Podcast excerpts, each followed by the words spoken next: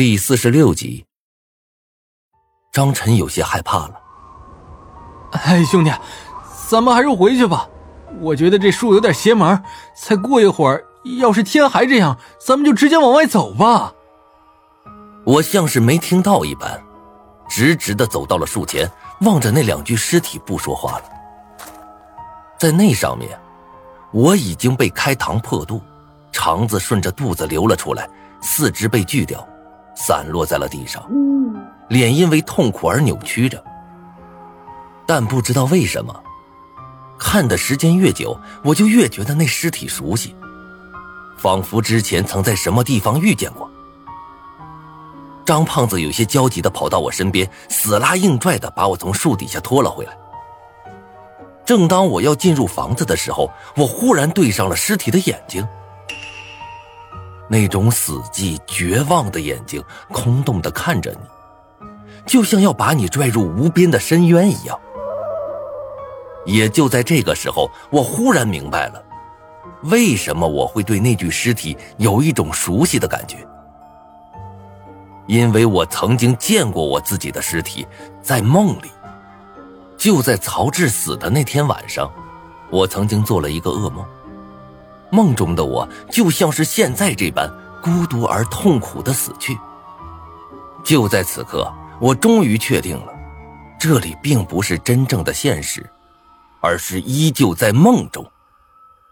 我有些发狂的挣脱了张胖子的手，然后从他的口袋中掏出了匕首，在众人惊诧的目光中，我扬起匕首，狠狠的往自己的腿上刺去，一刀，两刀。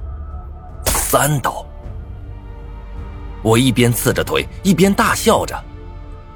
腿上传来的剧痛让我眼前一阵发黑，最后，在一阵冰冷的黑暗中，我有些艰难的睁开了眼。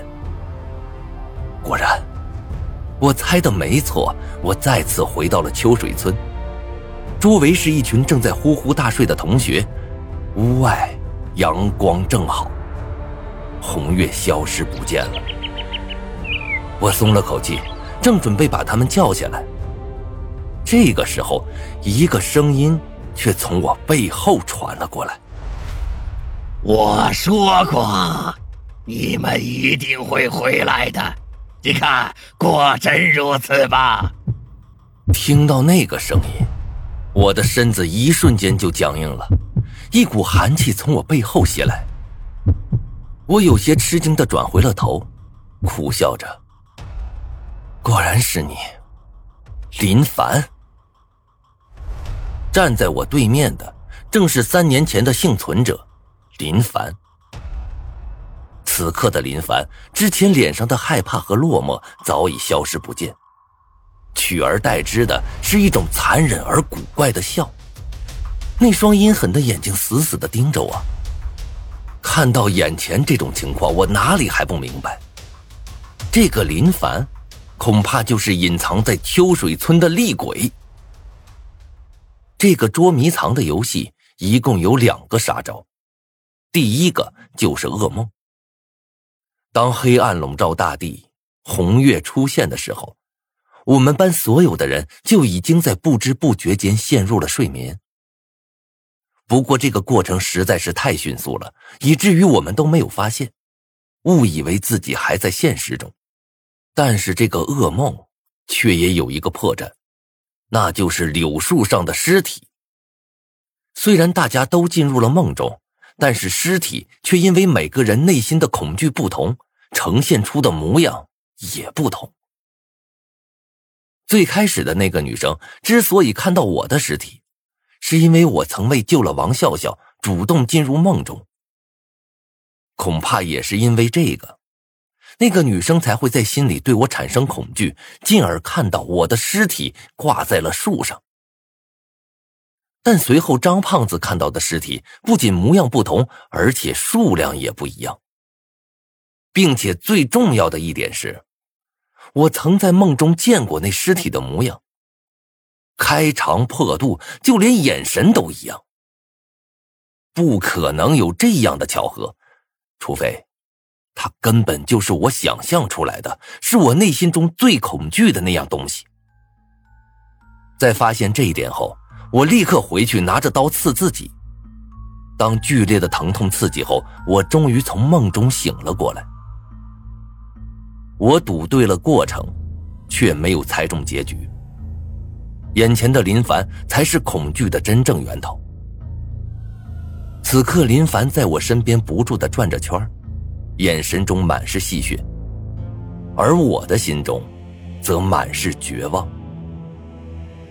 见我一副懊恼的模样，林凡像是得到了极大的满足，不住的笑了起来。这样，魔王大人说的果然没错，你是个好苗子。魔王，我颤抖着问道：“你你说的魔王是谁？郑新瑞吗？”不弄清楚这个问题，我就算死也不甘心。林凡看看我，笑了笑：“ 这样，你以后会知道的。以后，死了以后吗？”我掏出口袋中的佛像，不停的在心中念着阿弥陀佛，祈祷佛祖能救我一次，把我从这场噩梦中拉出去。这个时候，林凡猛地朝我冲了过来。我瞳孔一缩，就把佛像朝他丢了出去。那佛像径直从林凡手上穿了过去，就像眼前只是空气一般。而就在这个时候，林凡也已经冲到了我的面前。眼见最大的倚仗竟然丝毫没有作用，闻着呼啸而来的腥风，我不由得闭上了眼睛。但是等了很久，我也没感受到疼痛感。我微微张开了眼睛，却正好对上了林凡那双猩红的眼睛。这个时候，林凡指着我狂笑起来：“这 这种绝望的表情真是有意思啊！无论看多久，都不会厌的。”这样，说话间，林凡转身化成了一缕黑风。呼啸着离开了，我愣愣的站在原地，不敢相信的望着门口。这就走了？足足过了十几分钟，我才被手机的震动给惊醒了。我低头一看，竟然是狼人的私信。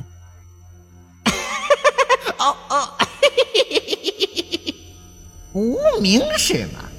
不错，作为第一个脱离噩梦的人。你将获得一枚免死金牌，金牌就放在桌子下最中央的那块砖头上。只要将它滴上你的鲜血，你将获得一次死亡演绎的机会。看到这句话，我不由得将目光转向了桌子下。犹豫了一会儿，我回道：“你是郑新瑞吗？为什么你要搞这个游戏？”没有回应。狼人的头像再一次变成了灰色，似乎是已经下线了。沉默了一会儿，我将手机放回了口袋，然后走到桌子旁，蹲下身子，将手伸向了那个砖块。那块砖头似乎是最近才被挖开过，稍微一用力就拿了起来。果然如狼人所说，在那块砖头下正静静的躺着一枚铁牌。大概有巴掌大小，外形如铜瓦状。我拿起来放在怀中，然后将同学一个个叫了起来：“哎，醒醒，醒醒！”但是就在这个过程中，我却发现有两个人浑身冰冷，伸手一探鼻子，已经没有呼吸了。看着躺在地上的这两个人，我心里一阵后怕。看来，如果在梦中死了，那现实中……也就死了。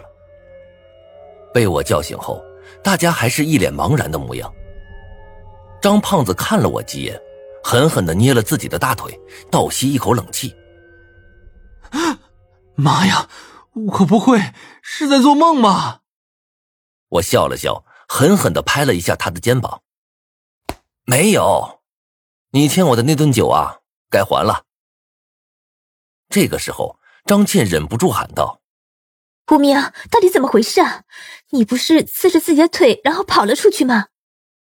我冷静的说道：“假的，之前我们看到的一切，全都是梦。”接下来，我将自己如何发现自己身处梦中，如何逃出来的事，完完整整的说了出来。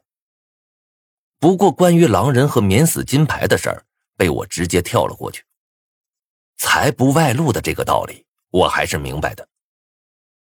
说着说着，同学们看我的目光变了，不少人看我的目光都带着敬佩。在此之前，我从未受到过这种目光。